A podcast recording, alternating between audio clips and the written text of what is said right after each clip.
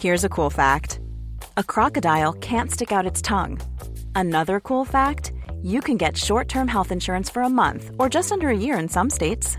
United Healthcare short term insurance plans are designed for people who are between jobs, coming off their parents' plan, or turning a side hustle into a full time gig.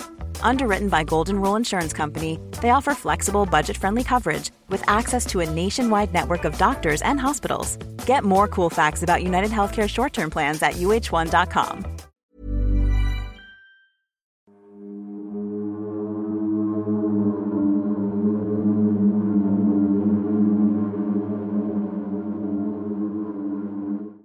Buenas noches, estimados antisuscriptores. Les saludo en este espacio lleno de libros, misterio e historias de terror. Mi nombre es Miguel Padilla, soy su amigo y anfitrión y me encuentro en compañía solamente, esperemos, de Sergio Bocanegra detrás de cámaras y al más allá de este micrófono, nuestra historiadora favorita y brillante doctora Cass. ¿Estás lista para una aventura más? Más que lista, Miguel, desde las sombras de la antibiblioteca. Y es que este episodio pinta para ser uno muy bueno porque traemos evidencia bastante potente.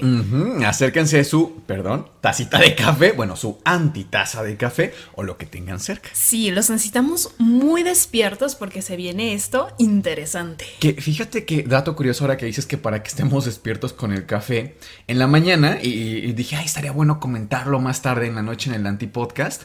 El café tiene una actividad a nivel de nuestro cerebro por diferentes receptores y demás. Y este artículo hablaba de eso, de cómo activa la corteza cerebral, el café, por eso nos sentimos tan despiertos y a veces hasta contentos, ¿no te pasa? Sí. Pero el dato curioso que les traigo es que es la segunda bebida más consumida en todo el mundo. Se preparan aproximadamente 2 billones, billones de tazas de café al día solamente después del agua natural. ¿A poco? Mira, yo sabía que tiene un uso ancestral desde Oriente, incluso tema medicinal.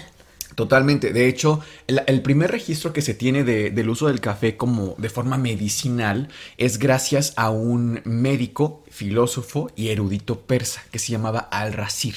Y deja él en sus escritos cómo utilizaba el café de forma medicinal. Y el señor era un genio, ¿eh? Era un erudito realmente porque además del uso del café, Em, descubre el etanol, vaya, el alcohol, y también el ácido sulfúrico, que tantas aplicaciones tiene en la industria, por ejemplo, hoy en día. Ya después el primer país que cultiva, cosecha el café para su uso, digamos, más sistemático, fue Yemen. Ay, mira, me gusta el dato curioso. Ahora yo les voy a compartir uno. Oye, que se haga tradición.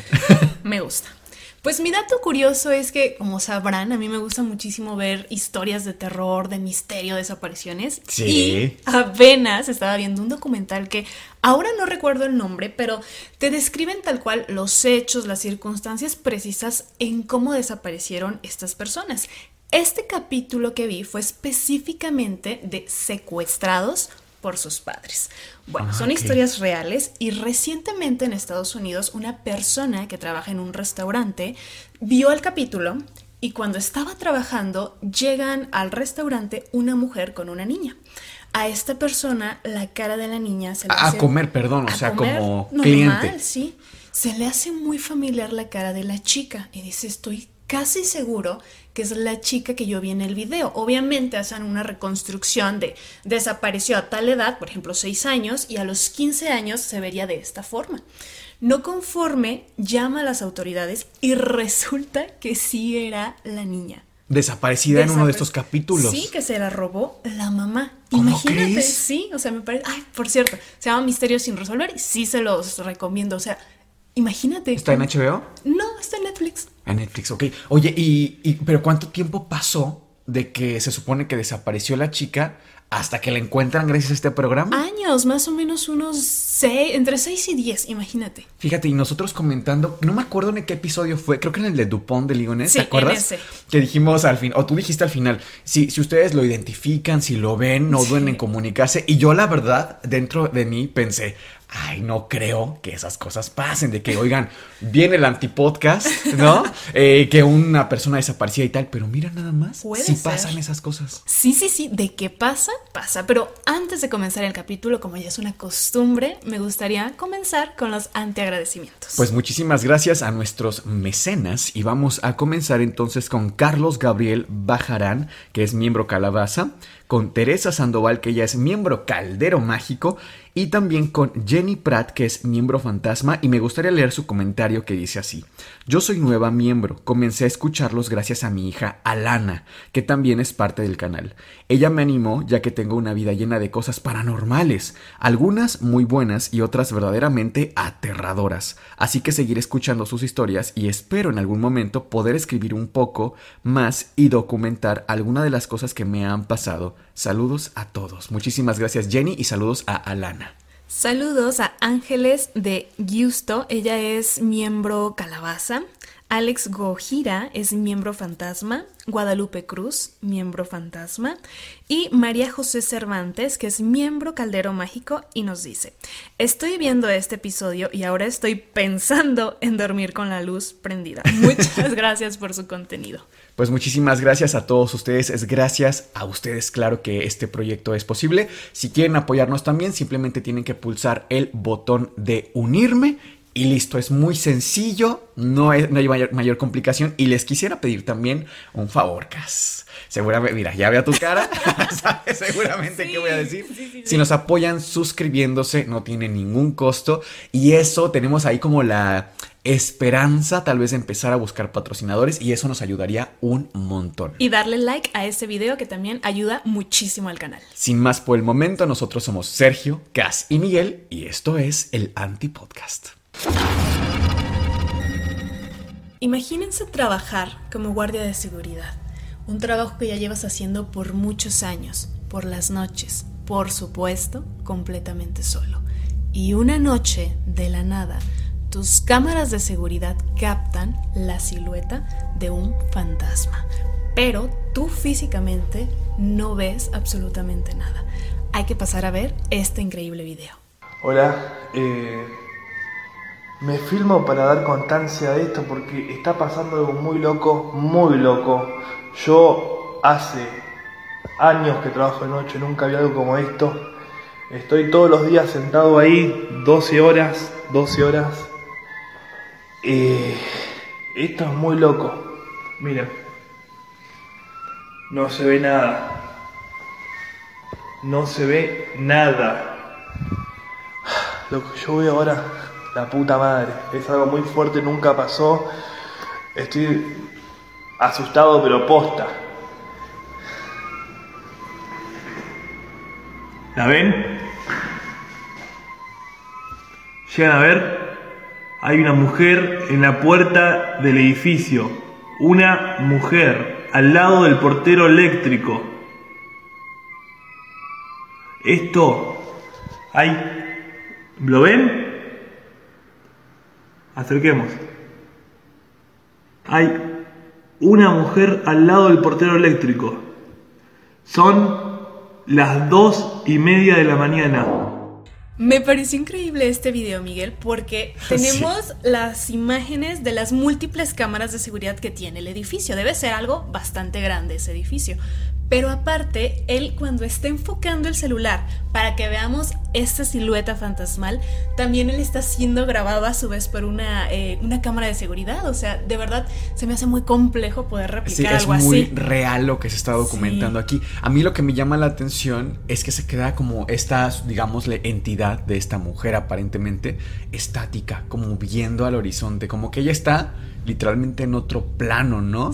A mí también me llama la atención cómo los videos y las evidencias que más nos llegan y que nosotros decimos, oye, de verdad están fuertes, eh, como este, por ejemplo, que se hizo muy viral en redes, eh, siempre son captados, digamos, sin buscarlo. Es decir, no son de exploración urbana, no son de hacer investigación de campo, sino que son cámaras de seguridad que lo captaron y a veces a lo mejor ni nadie se da cuenta. O sea, ¿cuántas veces hay fotos familiares que la gente incluso hasta que se pone a revisarlas detalladamente dicen, oye, eso está medio raro. Y mira lo que ve nada más. Y justo como comentas, Miguel, que las cámaras de videovigilancia nos dan mucha evidencia, ahora sí que sin quererlo, traemos por ahí más adelante, vamos a ver una entidad igual, captada por una cámara, de un hospital que va en movimiento. Pero antes ah, de eso, traemos también unas fotos que vamos a comentarles. Ah, es que bueno, les platico un poquito. Para este episodio que, que, dijimos, ay, bueno, ya toca antievidencia, que no es un tema, por eso no hicimos la dinámica de los papelitos, ¿se acuerdan? Hace, hace un par de domingos que dijimos, vamos a hacerlo un poco más orgánico, más platicadito. E, en este caso era antievidencia, que nos mandaba la gente, sus casos, etcétera. Pero quisimos agregar, porque encontramos una galería de las fotos de fantasmas más famosas en todo el mundo sobre fantasmas que fueron captadas, vaya, pues sin buscarlo necesariamente. Una de mis favoritas es esta fotografía de John DeFeo. Les platico el contexto rápido porque creo que realmente esta podríamos hacer un episodio solamente de este tema. Resulta que hace ya varios años existió una familia, la familia DeFeo ¿Cómo les explico que pasan una serie de eventos sobrenaturales, paranormales, y el hermano mayor, Ronald, llega un día y les dispara prácticamente a toda la familia? Entre ellos a un pequeño de nombre John DeFeo. Años después llegan los Warren, Ed y Lorraine Warren, muy populares seguramente que todos aquí los, los ubican, y ponen cámaras de actividad infrarroja, sobre todo para que tengan actividad eh, pues en la noche, ¿no? Y captan en la noche esta fotografía que ustedes van a ver en pantalla.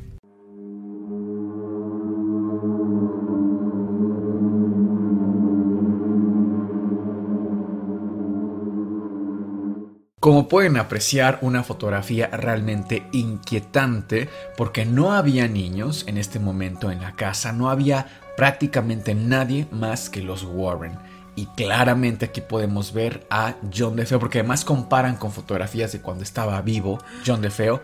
Y es él, o sea, claramente es él. Una de las fotografías más míticas en toda la historia paranormal. A mí lo que más me impacta, Miguel, de esta fotografía es que pareciera que el niño está mirando directamente a la cámara. Sí, pareciera que está buscando una especie de, de contacto, ¿no? Como sabe que está siendo observado y busca como, aquí estoy. Bueno, a mí esa es la, la apariencia que también me da.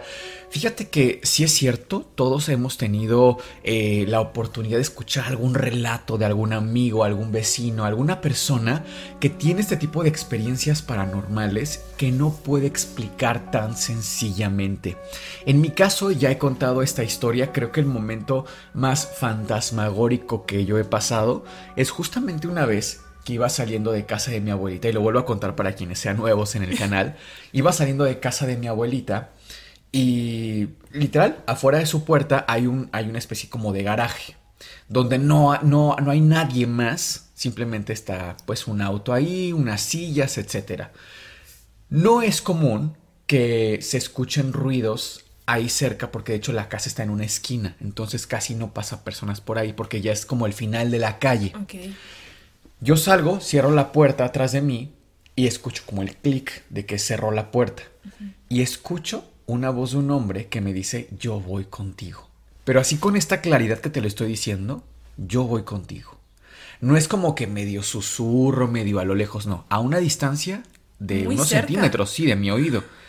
Yo me quedo, de verdad te lo juro, pero impactado porque dije, mi primera reacción fue, alguien se metió. Alguien se metió a la casa, se saltó la barda y me, me va a saltar, no va a ser un ataque. Me quedo así, volteo y no, no había nadie. Pero además la voz, te lo juro, que, no era inquietante, no era una voz amenazante. Eh, realmente hasta sentí, no quiero decir paz, pero me dio la sensación de que era algo bueno, por así decirlo. No era una situación desagradable, más bien era un yo voy contigo, como te acompaño, te cuido, ¿no? No sé qué haya sido. Hay muchas teorías, por supuesto. ¿No habrá sido un ángel? Fíjate que lo conté después, incluso a mi abuelita.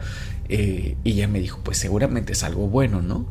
No sé, quizá yo hasta en mis ideas, esta voz me sonó como de un hombre joven, en realidad, eh, casi que de mi edad, podríamos decir, arriba de los 25, 30, o sea, en ese rango, digamos, de edad, es como me sonó. Pero vamos, que lo cuento porque a lo mejor no fue una situación tan espectacular como esto de esta mujer que se aparece en la cámara de seguridad, pero definitivamente fue impactante porque fue algo pequeño, si tú quieres, pero fue una voz aquí donde no había nadie. Y, yo hasta me asusté, me acuerdo, y me hice estudios, dije, no, a lo mejor tengo un tumor cerebral, bueno, fui con un neurólogo, me revisé todo. No, Miguel, estás perfecto de salud. Oye, ¿y había algún nombre en casa? Por ejemplo, papá, tíos, alguien. No, no, no, no. no la única persona era eh, que en paz descanse mi abuelito, pero él estaba arriba y, y, se la pasaba en cama. ¿Y no era su voz? No, y era un hombre mayor, te estoy hablando de casi 90 años, ¿no? O sea, realmente no coincidía, vaya. Pero me gustaría aquí, como para tratar de entender un poco más el tema de los fantasmas, remontarnos a su origen, concretamente a su origen etimológico. La palabra fantasma viene del griego fanein, que significa aparecer. Del griego, o sea, podríamos decir que es etimológicamente va más allá, o sea, se remonta a la antigua Grecia, algo así comentaba. Ah, bueno, eh, a ver, etimológicamente ese es, digamos, su origen se piensa, ¿no? Como lo más cercano de faneina fantasma. Hasta suena un poquito similar. Es cierto que los griegos tenían tradiciones muy peculiares con respecto al más allá y al fallecimiento de una persona, que aquí se las voy a contar porque creo que, bueno, es el espacio ideal para hacerlo. En la antigua Grecia habría que pensar también a qué edad fallecían las personas. La esperanza de vida de las mujeres griegas en la antigüedad era de 36 años. Súper jóvenes. Muy jóvenes. Y de los hombres a los 45 años, también bastante jóvenes. Ojo, para que un poco comparemos, hoy estamos viviendo el doble de tiempo que los antiguos griegos. La esperanza de vida en México es término medio 75 años. 36, 75. Ustedes me dirán realmente, ¿no? Es decir, a esa edad ya era común. De hecho, hay libros mucho más pop como La canción de Aquiles, que seguramente aquí le sonará más de uno. Lo teníamos, y bueno, de repente está por aquí, ¿no? Se mueven un poco los libros aquí. Este libro nos relata la historia de Patroclo, de Aquiles y bueno, de dioses como Tetis, por ejemplo, de sujetos como Melenao, muy interesantes dentro de la cultura de la antigua Grecia. Y hay un pasaje que a mucha gente le escandalizaba. Y decía este pasaje que ya los chicos en el castillo, en el reino, iniciaban su vida íntima entre los 11 y los 13 años. Nos alarma muchísimo, pero es que vamos, que la gente moría a los 36 años. O sea, ya a los 13 estabas en la tercera parte de tu vida. Los 13 de la antigua Grecia eran nuestros 25. O sea, si había, es claramente diferente, ¿no? Pero bueno, regresando al tema, cuando una persona fallecía en la antigua Grecia, lo primero que se hacía era llamar a las mujeres. De inmediato. ¿Por qué? Las mujeres llegaban a la casa, te hablo de familiares, tías, primas, vecinas incluso, conocidas de la familia, llegaban a la casa del difunto, lo recostaban en una cama, lo desvestían y lo cubrían en un aceite especial y asimismo en lienzos, es decir, iban digamos envolviendo todo el cuerpo del difunto. Todo el cuerpo, excepto la cabeza, dejaban libre del cuello para arriba, ¿no? Ustedes dirán, ¿por qué? qué? Qué extraño, ¿no? Bueno, una vez que estaba envuelto el cuerpo hasta la cabeza, lo tomaban los hombres, lo sacaban de la habitación y lo ponían en la puerta de su casa. Esto en la noche previa al funeral. Es decir, se fallecía alguien y tú encontrabas su cuerpo expuesto en la puerta de su casa. Sea, que todo el mundo lo viera. Que todo el mundo lo viera. Regreso a por qué le dejaban la cara descubierta. Resulta que tomaban un óvulo, que un óvulo es una moneda de la antigua Grecia, similar al dracma, similar al talento. Nada más que, claro, el talento es muchísimo más em, valioso, ¿no? Una persona rica en la antigua Grecia, con tres talentos, ya era una persona muy pudiente, ¿no? En cambio, un óvulo era una moneda mucho más pequeñita. Tomaban un óvulo y lo ponían debajo de la lengua del difunto y cerraban la boca. Ustedes dirán, bueno, ¿y por qué hacían eso? Resulta que esta moneda servía como pago para Caronte. Caronte era esta entidad sobrenatural que eh, funcionaba como el barquero de los infiernos. Cuando hablo del barquero de los infiernos me refiero, y quizá les suene, espero poderles aquí eh, con Sergio ponerles una imagen, pero era este barquero que iba recorriendo las aguas eh, del infierno, ¿no? Y que lo, te llevaban, digamos, al otro lado, te cruzaban. Y esa moneda servía para pagarle a este barquero, a Caronte. Si tú no tenías esa moneda, tenías que cruzar a, nado, digamos, por más de 100 años, según la tradición. Y entonces sí, ya Caronte, digamos que se compadecía de ti a los 100 años y te llevaba lo que te faltara de recorrido. De hecho, Miguel, ese personaje que comentas me recuerda muchísimo al personaje que crea Dante Alighieri para su libro, La Divina Comedia, que, por cierto, es uno de mis libros favoritos, lo, lo representa muy bien, exacto como tú lo comentas. Sí, que, que, digo, tienes toda la razón, sin embargo, ya Dante Alighieri ya traía otro, digamos, otro contexto, porque eh, él escribe, ¿no? El infierno, el purgatorio y el cielo. Sin embargo, dato curioso acá es que los infiernos, cuando yo digo los infiernos de la antigua Grecia, no se imaginen ustedes esta imagen del fuego, los demonios y la desesperación de las almas, ¿no? En realidad en la antigua Grecia, cuando hablamos del infierno, nos referimos simplemente al inframundo, al dominio del dios Hades, hermano mayor de Zeus y de Poseidón. Lo que equivaldría al infierno cristiano para los griegos se llamaba el tártaro y los cielos o el paraíso los campos elíseos. Entonces, bueno, ya tenían el cuerpo, ya lo tenían, digamos, ungido en estos aceites y lo tenían además con el óvulo. Al día siguiente llamaban a las plañideras. ¿Te suena esto de las plañideras? Mm, a ver, cuéntame más. Las plañedras eran estas señoras que todavía existen, ¿eh? Y a lo mejor hasta en México eh, las encuentras en algunos poblados. Las plañideras eran estas mujeres a las cuales llamaban, aunque no conocieran al difunto, para que fueran vestidas de negro a llorarle al difunto con una desesperación, ¿no? A, a, dar este sentimiento de pena y angustia y un llorar terrible para despedir al difunto. Mira que sí las conocía, pero no sabía que tenían ese nombre. Sí, las plañideras. Y de hecho también de ahí sale la tradición, porque todos iban de negro al otro día. De ahí sale la tradición que todavía está en nuestros días, vayamos vestidos de negro a un funeral. Ya que llegaban al lugar donde tenían que, que, ir, ya podían decidir, según la tradición de la familia, la decisión y demás, si cremar el cuerpo o enterrarlo. Y bueno, ya de ahí vienen otras situaciones. Sin embargo, Cass, el concepto del más allá no era como tal propio de los eh, griegos en un inicio. Esta idea probablemente la tomaron de culturas mesopotámicas o del antiguo Egipto. ¿Por qué hablo de esto? Porque a veces le, damos como muchísimas flores a los, antiguos eh, a los antiguos griegos. Y es que, claro, a ver, en la antigua Grecia, en la Hélade, la filosofía surgió y floreció literalmente como una flor de conocimiento y de cuestionamiento y sabiduría, y hasta nuestros días persisten personajes como Sócrates o como Aristóteles, etc. O sea, los tenemos muy presentes, a pesar incluso de que estemos en México, por ejemplo. O sea, vaya que tuvo un impacto en Occidente gigantesco, ¿no? Sin embargo, los griegos eran unos auténticos pequeñitos, unos niños al lado de los egipcios en esa misma época. Para que se den una idea, el primer pensador grande de la antigua Grecia fue Tales de Mileto.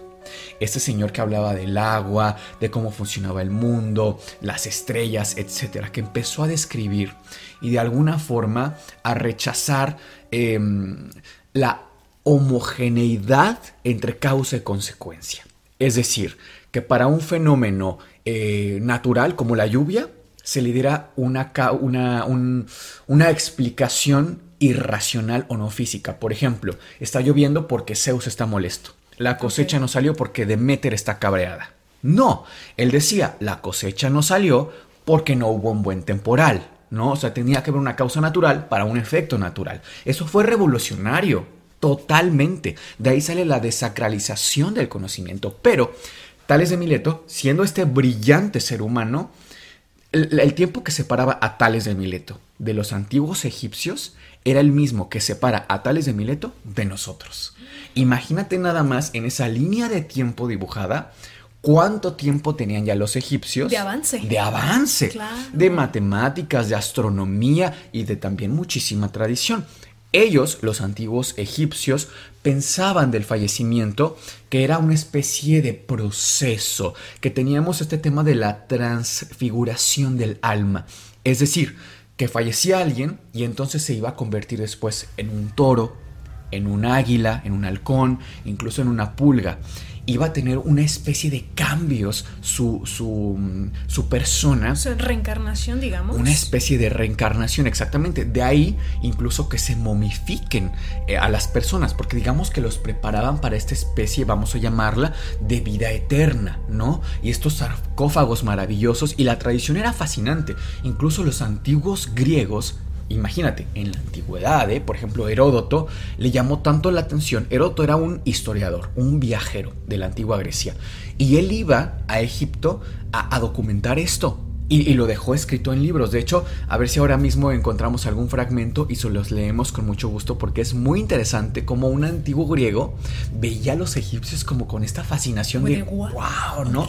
Así como nosotros vemos a los antiguos griegos, por ejemplo. Entonces, eh, los, eh, egipcios pensaban en esta, en este cambio, que a mí me suena bastante lógico, Cas, porque a lo mejor lo vemos muy paranormal, ¿no? Como, como un ser humano se va a convertir en un, en un búho, en un águila, en un halcón, ¿cómo es eso posible? Pero hace sentido. Les recuerdo a todos ustedes que nuestro cuerpo está hecho de carbono, de fósforo, de nitrógeno. Esta materia, digamos, va a ser incinerada este cuerpo que ustedes ven ahora en pantalla va a ser incinerado y va a ir a la tierra. Y a lo mejor de esa tierra sale una plantita. Y esa plantita se la come un gusano y ese gusano se lo come. O sea, es un proceso. Y tú no sabes en qué van a acabar estos átomos. Y no sabes de dónde vienen, ¿no? A mí me gusta decir incluso que, que es un proceso. O sea, ya hemos estado en esta vida muchas veces antes, solamente que en otras formas orgánicas. Pues sí, o sea, me hace sentido esto que comentas, porque al final todo en la vida, incluso en el mismo cuerpo humano, todo es un ciclo que se repite y se repite sin fin. Totalmente. Entonces, de que es posible para mí es totalmente factible. Pero bueno, les sigo contando que en, el antiguo Egipto pensaban esto sobre eh, este ciclo ¿no? del alma y de la vida pero es que además hay algo muy interesante aquí como dato curioso. Los antiguos egipcios pensaban también que este proceso era posible después de un juicio final, vamos a llamarle, a través del dios Osiris. De ahí también para mí que muchas de estas ideas del juicio final y de que vamos a ser juzgados después de la vida vienen de culturas de verdad muy pero muy antiguas y después, otra vez regresando a los griegos, toman de alguna forma este concepto y lo convierten un poquito diferente. Ellos hablan de los antiguos griegos de la transmigración del alma. Ojo, una cosa es la transfiguración, que es lo que hablaban los egipcios, de cómo el alma va cambiando, vamos siendo diferentes entidades. Y otra cosa es de la que hablan en los antiguos eh, griegos, de la transmigración de las almas, que esta es literalmente como una especie de reencarnación. Ahora sí, incluso se habla de personajes como Pitágoras, que también seguramente le suena, un personaje sumamente mítico, porque se piensa que este sujeto fue capaz de reencarnar muchísimas veces y además de recordar todas sus vidas pasadas. Imagínense nada más de lo que les estoy hablando. poco se habla de esto cuando contamos historias de, de, filosofía o de los antiguos griegos, ¿no? Pero a mí me resulta realmente fascinante. Pues fíjate que hablando de tiempos más actuales, un personaje también mítico, pero de la actualidad, Jacobo Greenberg, claro. mencionaba lo mismo, que él había reencarnado en varias ocasiones, incluso recordaba un poco de sus vidas pasadas. A mí me encantaría, Cas, que sí hiciéramos un episodio especial solamente hablando de la reencarnación, porque por ahí tenemos uno, pero no, no, no resultó muy bien por diferentes azares técnicos del destino, pero creo que es un tema bastante interesante. Mira, aquí encontré un, un fragmento del libro de Heródoto, este viajero que fue a, Egipto a documentarse sobre la momificación y los procesos del más allá, ¿no? Dice así, empiezan metiendo por las narices del difunto unos hierros encorvados y después de sacarle con ellos los sesos, introducen allá sus drogas e ingredientes.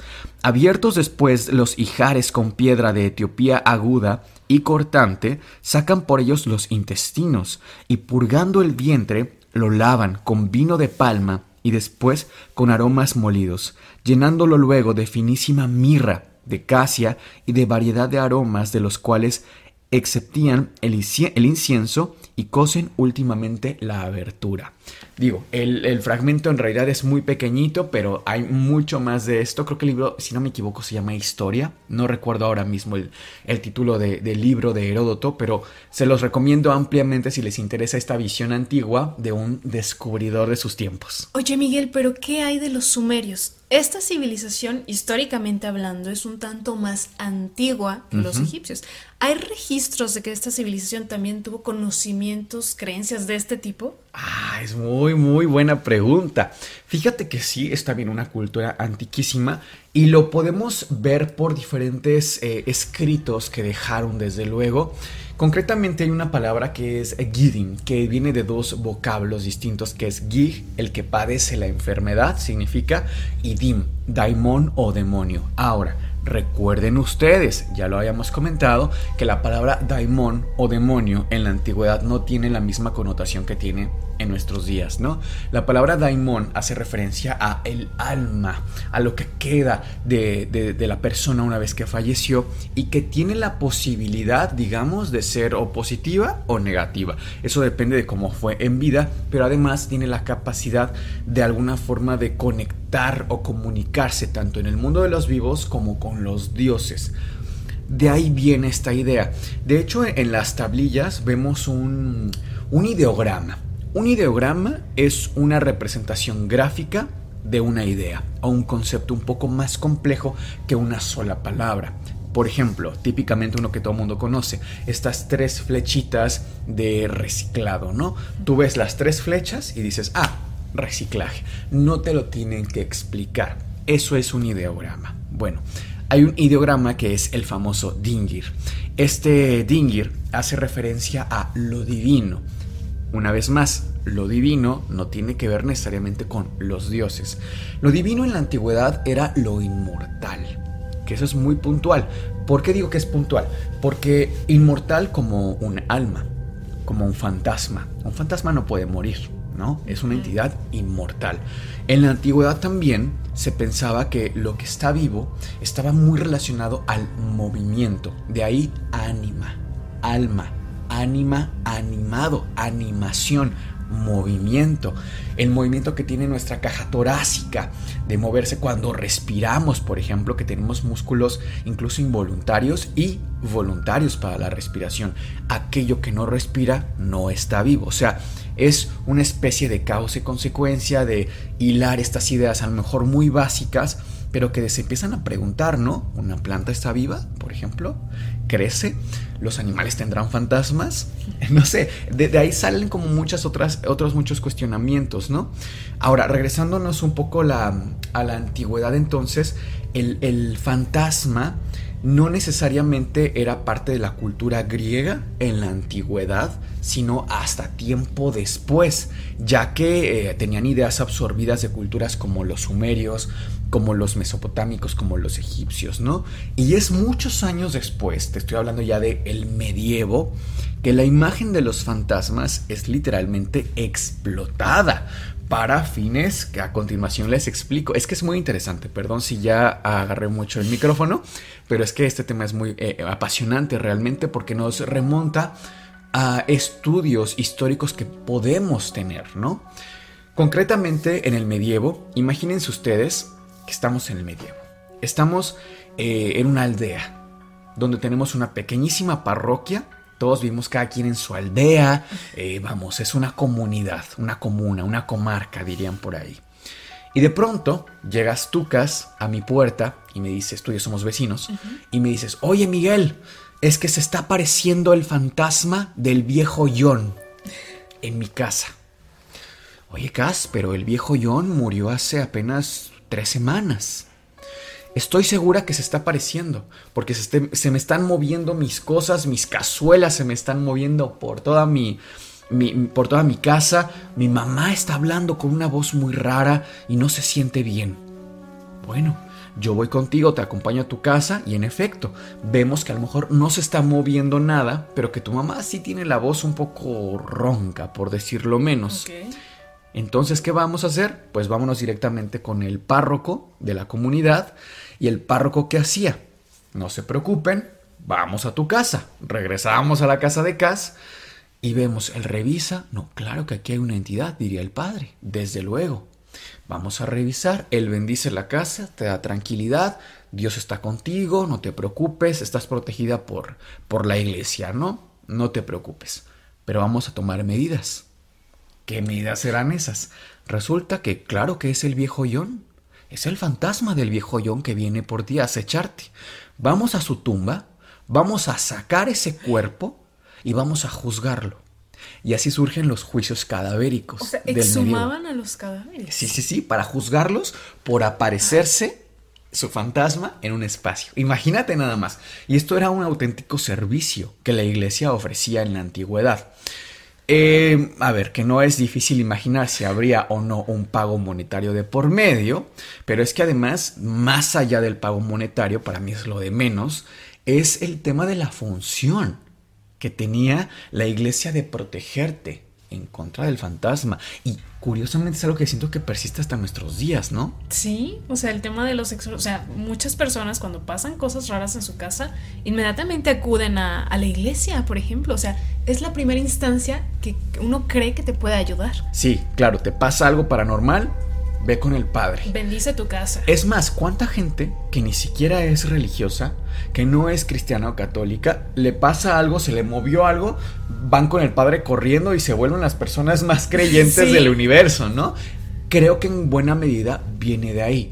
Ya se nos quedó culturalmente que prácticamente la única protección contra un tema paranormal, el que sea, es Dios y concretamente el dios cristiano, dios católico, porque a ver quién se acerca a Apolo o a Afrodita sí. para rezarle cuando algo así pasa, ¿no? Realmente nadie. Por a eso me refiero con el dios cristiano o el dios católico. A eso me refiero. Pues fíjate que sí hay muchas personas, registro de muchas personas que se acercan a su iglesia del estilo que tú quieras cuando comienzan a pasar este tipo de sucesos extraños, sin antes necesariamente haber sido religiosos. Claro, pues creo que hablamos de una cifra, ¿no? 500 mil personas solicitan en un año, ojo, no es al día, uh -huh. en un año un proceso de exorcismo en todo el mundo. Son las solicitudes que llegan al Vaticano presuntamente.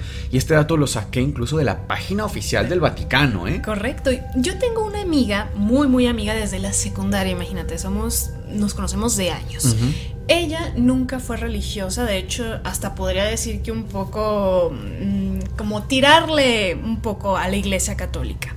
Le empiezan, empiezan a suceder cosas raras porque ella se acercó a cosas un tanto indebidas, ¿no? O sea, ocultas, ¿no? No voy a dar más detalles, obviamente, pero sí empezaron a pasar cosas raras en su casa.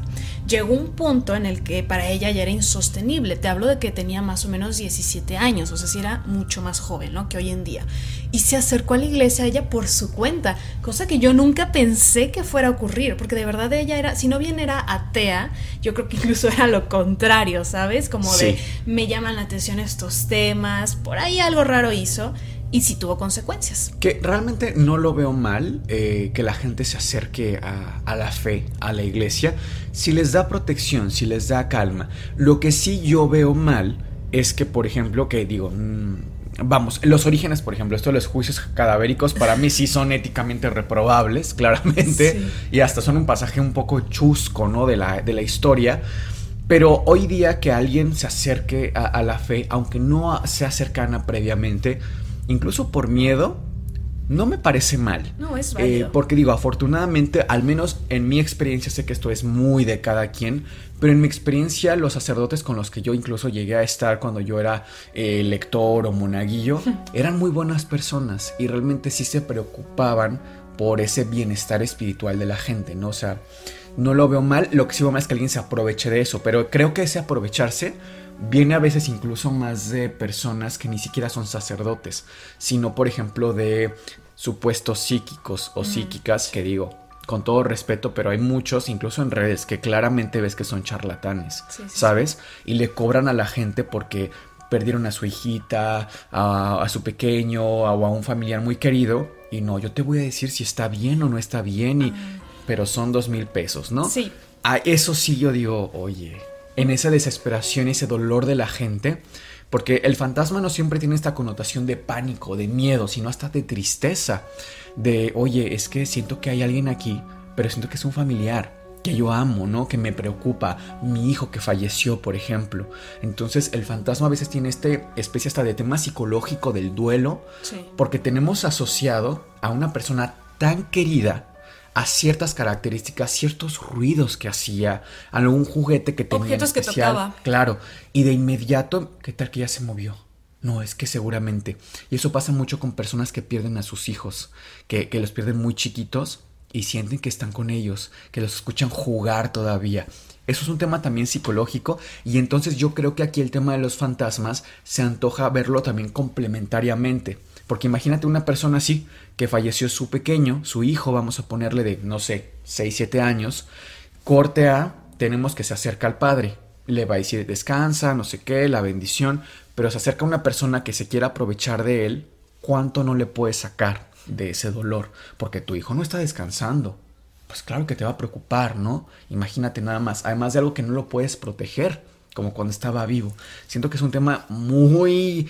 verlo de diferentes aristas para una persona pues puede cambiar la situación. Fíjate que tengo un amigo que en pandemia, o sea, 2020, falleció muchísima gente, innegable, ¿no? COVID. Claro. Su, su abuelita fallece por COVID en este año y también sus papás y su familia se enferman. La abuelita fallece y comenta que una noche, más o menos un mes después del suceso, empieza a vibrar una especie de vitrina que tenía su abuelita que le, la heredaron. ¿En su casa? En su casa. O sea, fallece la abuelita y ellos se traen algunos muebles de la abuelita porque eran reliquias prácticamente. Y esta vitrina tan antigua que pertenecía a su abuelita fallecida, una noche empieza a vibrar. Y más vibraba en un cajón donde la abuelita eh, coleccionaba sus objetos más valiosos. Podrías decir, ¿qué objetos? Abanicos. Las abuelitas son muy de abanicos. Sí, sí, sí, sí. Y comenta, en su casa no creen nada de esto, eh, cabe aclarar, pero su mamá y él sabían de alguna manera que era la abuelita manifestándose, porque era, ¿por qué vibra la, la vitrina sola? Y más el cajón donde la abuelita guardaba estos abanicos tan importantes para ellas, ¿no? Y es que así está muy, muy mal generalizar el tema de la iglesia. Y ahora me recordaste un tema bien importante, estos charlatanes. En casa nosotros um, utilizamos mucho la radio, aunque sea un medio de comunicación un tanto anticuado. Bueno, pues aquí hay unos anuncios que ojo, no voy a quemar a nadie, por supuesto. Sí, sí, sí, porque luego, claro. no es la idea, pero fíjate que es una de las estafas más grandes que ocurren en México, no sé si en otros países, pero son unos, eh, me parece que son de Brasil. Son unos psíquicos, justo se anuncian con esa palabra, psíquicos, y escucha nada más el nivel de charlatanería. Con que tú llames a un número y les des tu fecha de nacimiento, te van a solucionar todos los problemas. Desde médicos hasta problemas eh, maritales con tus hijos, problemas de, de sustancias, de lo que tú quieras, estos psíquicos, con tu fecha de nacimiento, te arreglan todo. Y tienen anuncios y anuncios todo el día en la radio. ¿Cuánto no generan robándole a las personas? Porque son anuncios larguísimos, eso es muy costoso. Es que realmente el tema de los fantasmas es un muy buen negocio en ese sentido, porque es una inquietud. Y no solamente por la curiosidad, ¿no? El, ay, los fantasmas y una especie como de ahí, de, curiosidad sana, vamos a llamarle, sino también pues esta, este concepto de, no estar descansando en paz, esta persona, y me preocupa genuinamente, creo que todos hemos perdido a alguien. Claramente se te aparece alguien en tu puerta y te dice, tu familia no está descansando en paz. Oye, te va a mover todo, desde luego, más si tú estás en un duelo latente, que está ahí todavía.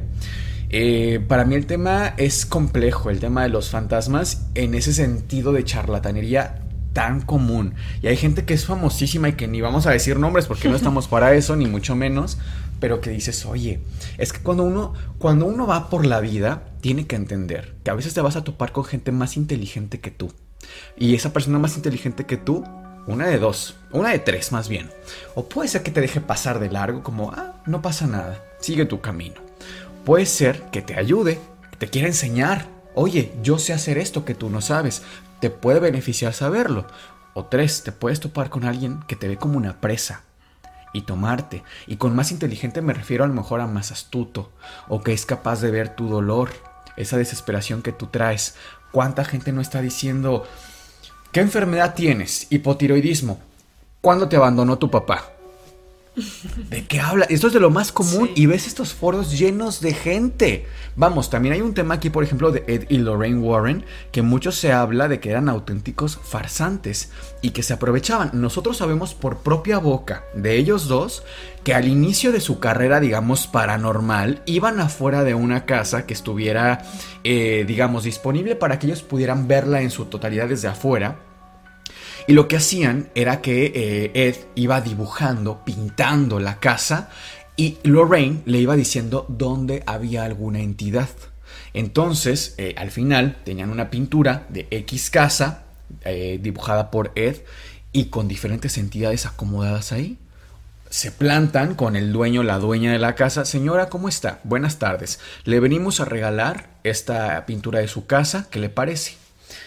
Oye, pues está bonita, es pero mi casa, es mi pero casa. ¿esto qué? Pero ¿y esta mujer que está aquí? ¿No? No, es que es una entidad. Mi esposa tiene la capacidad de verlo. Perdón, ¿cómo que una entidad? Sí, sí está clarísimo. De hecho, ahora mismo lo está viendo. Pero ¿qué hacían? Que después de eso te ofrecían el servicio de limpiar tu casa energéticamente. Era un negocio. O sea, Sí. perdón, eso era un negocio. Eh, aquí la justificación, por supuesto, que mucha gente da, incluyéndolos a ellos mismos, es que Lorraine, por supuesto, que podía ver fantasmas y desde luego que podía limpiar la casa. Suena muy cómodo Entonces el era servicio. totalmente, claro, muy honesto, no es como casi una plaga. Llegan y te quitan las cucarachas de tu casa. Por supuesto que es fidedigno y es eh, más que racional que yo te cobre por ese servicio. ¿Y tú crees que eran charlatanes los Warren? Fíjate que creo que no hay evidencia suficiente.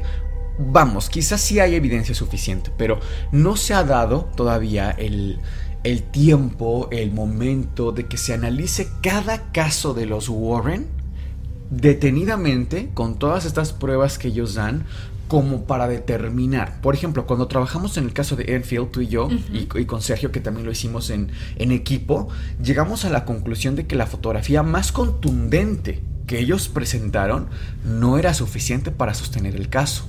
Realmente no lo era.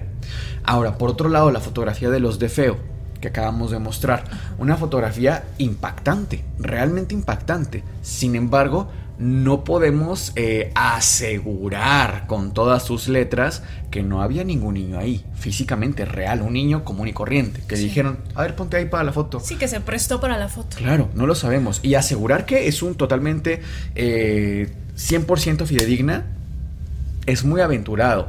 A mí la fotografía me sigue pareciendo muy fuerte, ¿no? Es muy buena la fotografía.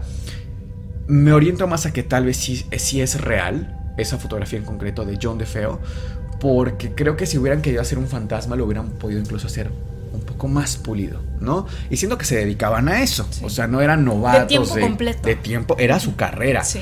Ahora, también es cierto que estas eh, películas que salen después del conjuro tienen una serie de exageraciones pavorosas, pero de verdad, claro, muy hollywoodenses, y que finalmente se utilizan para vender las historias de los Warren, ¿no?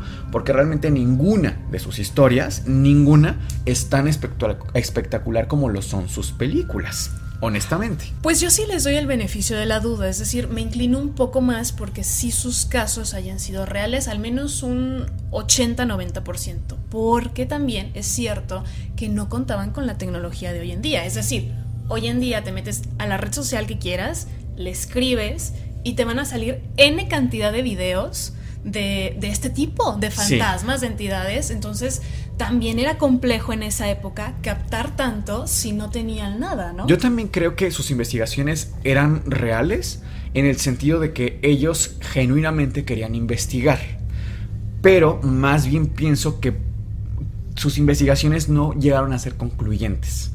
Ese es el problema para mí con los Warren. No que fueran charlatanes. Yo creo que no eran charlatanes. Yo creo que sí hacían un- una investigación dentro de sus posibilidades y conocimientos eh, honesta, pero al mismo tiempo no concluyente. Porque, y creo que su problema, el gran pecado de los Warren, para mi punto de vista, es que no tenían una perspectiva científica. O sea, incluso Lorraine lo decía. Se aparece un fantasma, ah, no son cercanos a la iglesia, ¿verdad? Lorraine, o sea, primero dame un poco más de evidencia, o sea, vamos a ser más objetivos. antes de irnos, no, es que Dios no está aquí. O sea, espérame. Igual y sí, igual y tienes razón, Lorraine, pero ¿dónde están los hechos? Vamos primero a medir. Vamos a ser mucho más concretos en la evidencia, ¿no? Pasemos a ver un video que les prometí hace unos momentos de una entidad que sí tiene movimiento, fue captada también por una cámara de videovigilancia de un hospital.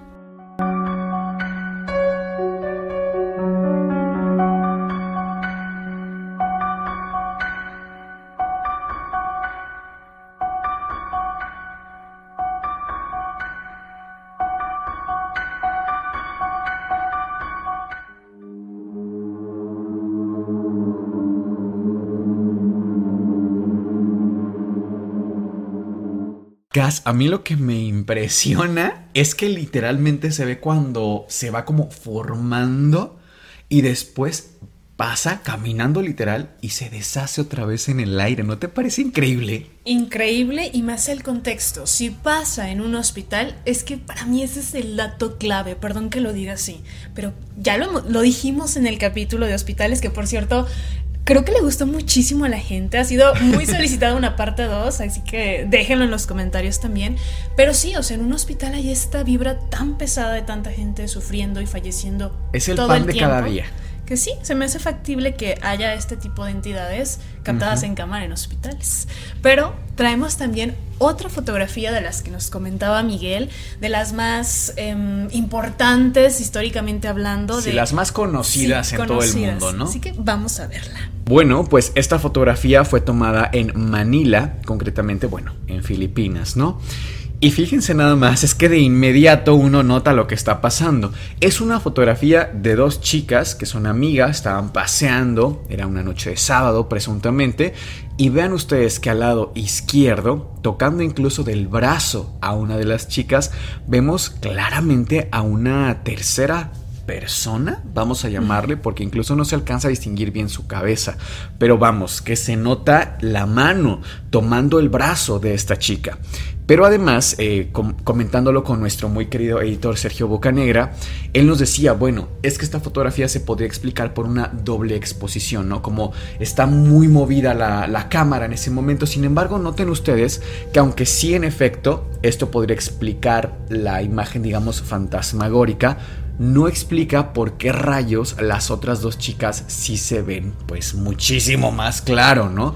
Tendrían que verse prácticamente igual de movidas que la entidad. O sea, no es normal que en una fotografía se vea una persona con este movimiento y las otras no.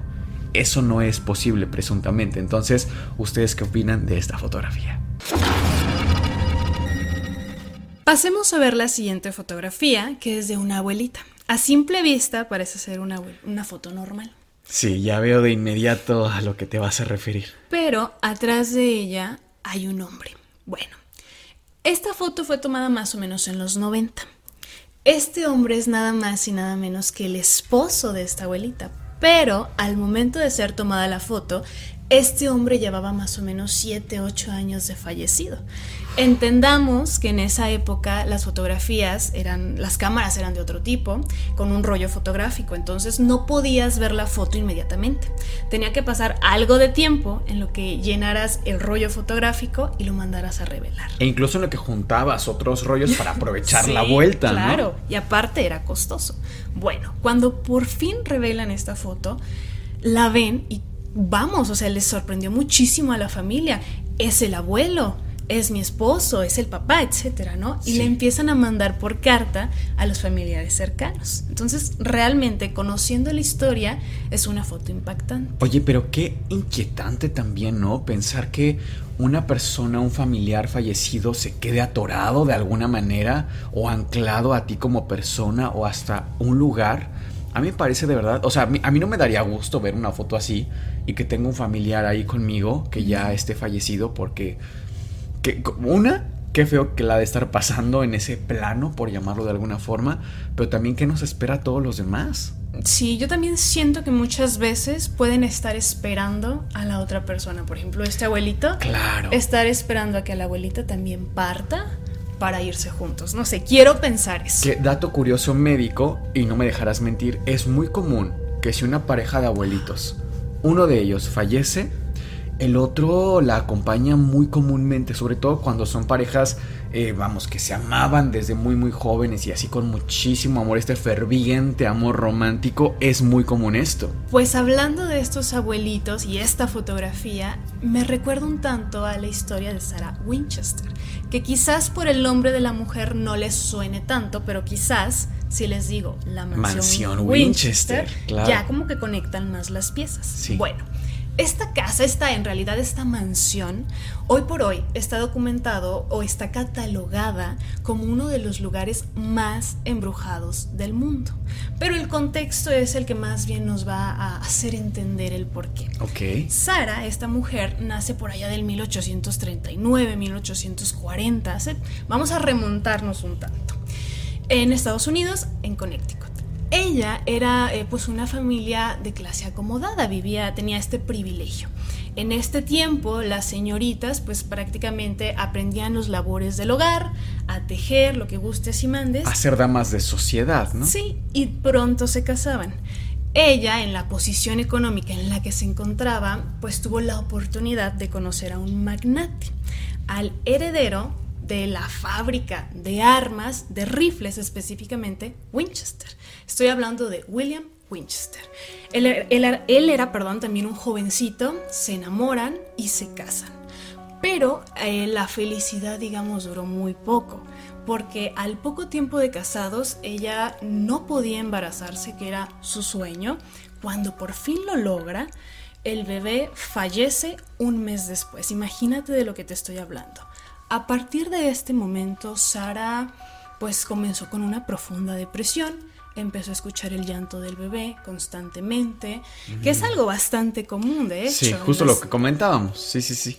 Pues no solamente pasa esto, sino que al poco tiempo fallece su esposo y después su mamá y su hermano. O sea, fue una serie de fallecimientos constantes en la vida de Sara que prácticamente se queda sola.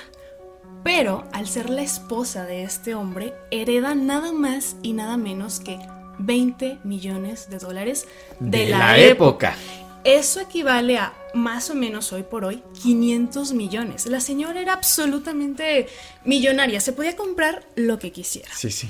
Con el tiempo le diagnostican artritis reumatoide. Esto le provocaba muchísimo dolor en las articulaciones. Sabemos que es una enfermedad que causa dolor en rodillas, nudillos. Sí, etc. dolorosísima en realidad, ¿eh? Sí, justamente su médico de confianza le aconseja mudarse a un lugar más cálido. Es así que ella decide irse a California, que tiene un clima pues muy distinto a Connecticut. Sí. Ahí consigue una casa de primera instancia y se queda. Sin embargo, comienzan a ella comienza a escuchar los llantos del bebé, pero ahora mucho más intensos, lamentos. Automáticamente ella lo que dice son las almas de mi esposo y de mi bebé y les prende unas velas, que como comentábamos en algún otro capítulo, es común hacer esta práctica para iluminar de cierta forma el camino de estas almas Sí. y puedan ir, eh, llegar a, a descansar. Sin embargo, esto no cesó. Es así que ella se acerca a un círculo espiritista, que bien hemos comentado que son muy comunes. Sí, Son- claro, incluso las hermanas Fox, ¿no? Uh, que algún sí. momento comentábamos. Sí, sí, sí. Comentábamos de ellas, incluso en la en la élite era como lo más top de la época. Y ella, al tener estas cantidades de dinero en su, en su posesión, pues claro que se podía permitir esto. Se acerca a este círculo e inmediatamente le dicen, eh, la persona espiritista, es una maldición que tú tienes porque tu esposo hizo cosas malas. ¿Qué cosas malas? Pues nada más y nada menos que fabricó cientos de miles de armas con las cuales muchísimas personas fallecieron. Y ahora todas estas almas están reclamando justicia, sangre. Y es que además, perdón que te interrumpa, yo por ahí escuché que además en la manufactura de la propia construcción de, de su empresa, digamos, y de cómo trabajaban muchos empleados, fallecían en la propia empresa por las condiciones tan precarias. Claro. Incluso por ahí escuché otra versión de que esta maldición fue puesta por una familia mm, cuyo esposo trabajaba en la fábrica de este señor, pero las condiciones eran tan precarias que el señor fallece en un accidente de trabajo porque los trataban como bestias Corte A, pues definitivamente le ponen esta maldición que tenían tradiciones, incluso, eh, si no me equivoco, de, de vudú. Eh, bueno, pero ahí son como teorías, ¿no? Que sí, salen. Sí, o sea, sí eran condiciones deplorables, en efecto. Ella se asusta muchísimo porque dice, bueno, ¿y qué voy a hacer? ¿Qué consejo me puedes dar? ¿Cómo puedo atacar esto? Entonces la persona espiritista le dice, lo que tienes que hacer es huir de los fantasmas. Tienes que hacer una casa muy grande, donde quiera que te encuentres, y todo el tiempo estar construyendo eh, ventanas, puertas, recámaras, lo que tú quieras, todo el tiempo la construcción nunca debe parar, nunca debe cesar, para que así no te vayan a atrapar. Entonces ella se da a la tarea de buscar un terreno grande Buscando en California, se da cuenta o descubre una casa muy amplia, pero que ya estaba habitada. Era de un doctor. Ella dice, bueno, ¿cómo la voy a comprar? Convence al doctor, le ruega, le ruega, no, hasta que llegan a un monto pues bastante jugoso, por supuesto, y entonces el doctor se va de ahí. Es así que comienza la construcción sin parar, pero escuchen esto, día y noche, 24 horas, 24/7, la casa no dejaba de estar en construcción. Incluso hay registros de que tiraban construcción para crear nueva construcción. Vamos, que hay eh, hoy por hoy, no se, se puede ingresar a la mansión, pero no completamente, porque puedes perderte en esta mansión. Hay puertas que no te llevan absolutamente nada, que abres y hay solamente una pared. Entonces todo el día estaba trabajando la construcción ahí. Comentan, también hay registros de los obreros que trabajaron para Sara, que ella era una persona muy amable, demasiado amable y por eso la gente también quería trabajar con ella. Mm. De cierta forma ella estaba tratando de compensar, compensar, purgar su pena para no ser encontrada. También ella tenía una obsesión por el número 13, entonces todas sus ventanas o sus cristales tenían 13 elementos, 13 puertas, 13 ventanas. Para que se den una idea, en un momento en California, más o menos por el 1900, hay un terremoto muy fuerte. Gran parte de la casa se derrumba y ella entra en una crisis que, bueno, o sea, es que los, espíritus me van a encontrar. Es mucho más sencillo, ya la casa está destruida, una gran parte, porque aparte tenía varios pisos. Comienzan a trabajar otra vez, a hacer todas estas habitaciones. Incluso los mismos obreros eran eh, personas que se llegaban a perder. Sara tenía que ir por ellos a rescatarlos. qué fuerte. Y también te preguntarás, oye, ¿quién llevaba los planos? Pues ella era la arquitecta de la casa. De hecho, está registrada como una de las primeras mm, mujeres que, sin ser arquitectas per se, pues sí llevó a cabo estos, estos planos, ¿no? Ella era la única que conocía a la perfección su casa. Yo he escuchado mucho de esta mansión también que hay, o sea, porque se puede accesar, como dices, incluso estaría increíble algún día que tuviéramos la oportunidad de ir, porque creo yo que nunca he visto em, gente hispanohablante ir a documentar bien, bien, bien eh, la mansión Winchester.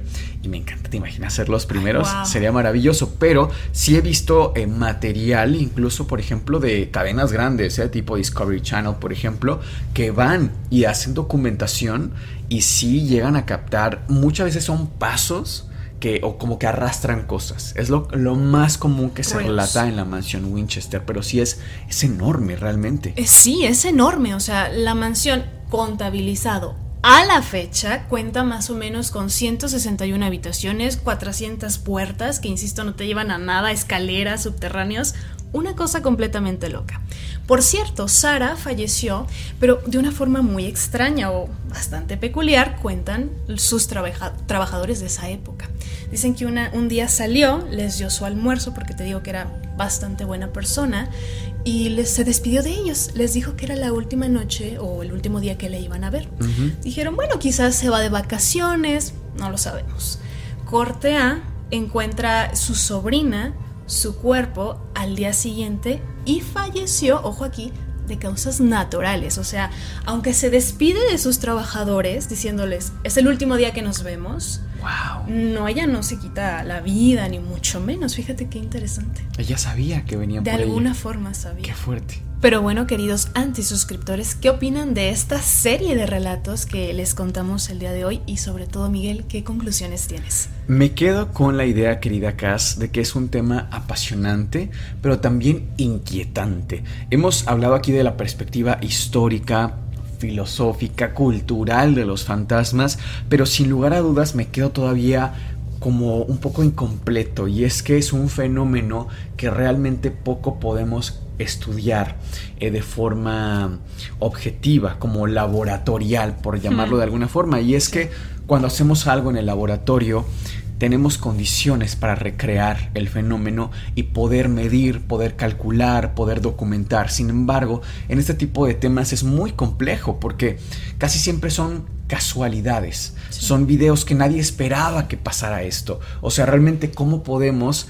Eh, vamos, que igual y diciéndolo en voz alta ahora me vienen un par de ideas, pero ¿cómo podríamos invocar a un espíritu de este calibre y poder intentar documentar todo esto sin el morbo de, ay, es que se está moviendo y qué es esto y no, quédate y documenta, quédate y mide, quédate y pregunta. Creo que a veces nos quedamos como que la ciencia ha descubierto que los fantasmas no existen. Esto no es cierto. Más bien es que no se ha estudiado el fenómeno con los con el, objeto de estudio como tal, con, la, con, las, con los instrumentos de estudio que se requieren. O sea, no se ha dado. Digo, quizá eh, no sea... Mm, no tenemos los recursos ahora. también no se necesite, vamos, porque no va a salvar la vida a nadie, ¿no? Y aparte, ¿tú te imaginas que hiciéramos un descubrimiento del tamaño de si existen los fantasmas? y el mundo está lleno de ellos, por ejemplo, diferentes planos. No sé, me parece mucho más inquietante porque ¿qué, qué hacemos a partir de ese conocimiento? O sea, no sé si es mejor no saber, ¿no? ¿Tú qué opinas? Pues a mí me encantó este episodio, se me hizo muy interesante esta plática y sobre todo porque abarcamos muchas cosas, pero esta pregunta, esta constante de qué hay más allá de la muerte, ha sido algo que nos podemos remontar a muchísimos años atrás y siempre ha sido así.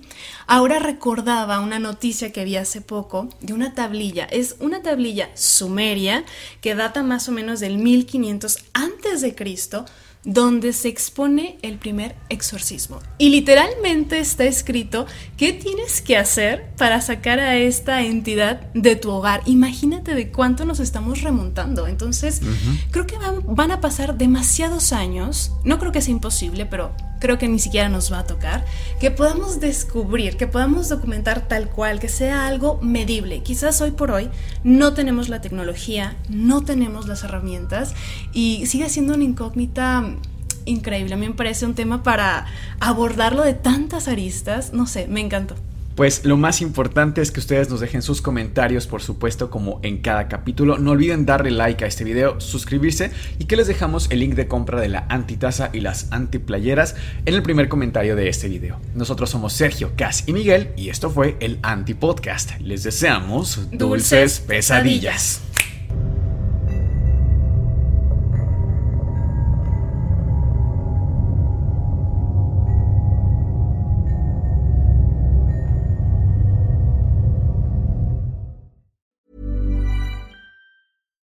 Would you like to look five years younger? In a clinical study, people that had volume added with Juvederm Voluma XC in the cheeks perceived themselves as looking five years younger at six months after treatment. Look younger, feel like you. Add volume for lift and contour in the cheeks with Juvederm Voluma XC. Reverse signs of aging by adding volume to smooth laugh lines with Juvederm Volure XC. For important safety information and to find a licensed specialist, visit juvederm.com. That's J U V E D E R M.com. Not for people with severe allergic reactions, allergies to lidocaine, or the proteins used in Juvederm. Common side effects include injection site redness, swelling, pain, tenderness, firmness, lumps, bumps, bruising, discoloration, or itching. There's a risk of unintentional injection into a blood vessel, which can cause vision abnormalities, blindness, stroke, temporary scabs, or scarring. Talk to a licensed specialist to find out if it's right for you.